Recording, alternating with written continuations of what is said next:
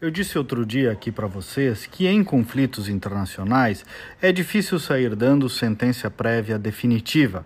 Talvez alguma impressão, alguns aspectos, mas são muitos elementos envolvidos e muito provavelmente alguns dos quais não temos a mínima noção. Interesses econômicos, geopolíticos, militares, culturais, ideológico, muita, muita coisa envolvida. Então, sem a pretensão de ser definitivo, até porque não tem informações e nem técnica suficiente para isso, eu venho pensando aqui alguns aspectos e algumas reflexões possíveis com vocês. E uma delas que eu quero trazer hoje é o aspecto de que uma guerra mostra que nem sempre é a economia que comanda as decisões do planeta, de modo especial da política, ao contrário do que muitos pensam e defendem.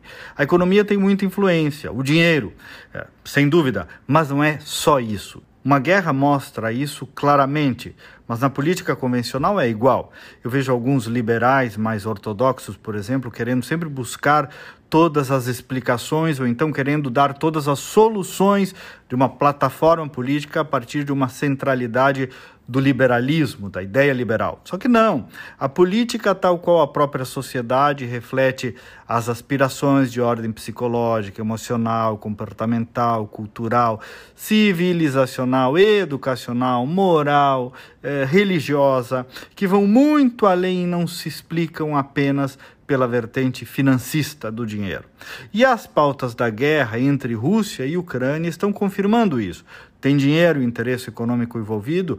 Parece não haver dúvida disso, mas tem muito mais do que isso. Tem questões estratégicas, históricas, antropológicas, sociológicas, civilizacionais, bélicas, comportamentais. Então, quem enxerga política apenas pelo viés da economia liberal, privatizar, gerir, eficientizar, enxerga apenas uma parte de toda a dimensão desse universo.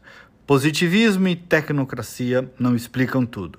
Isso limita o raciocínio, limita a compreensão do próprio ser humano e, por consequência, da política.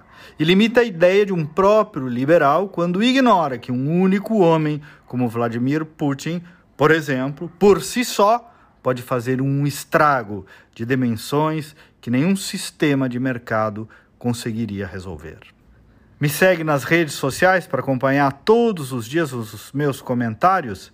Só procurar pelo meu nome, Kleber Benvegnu, com GNU no final.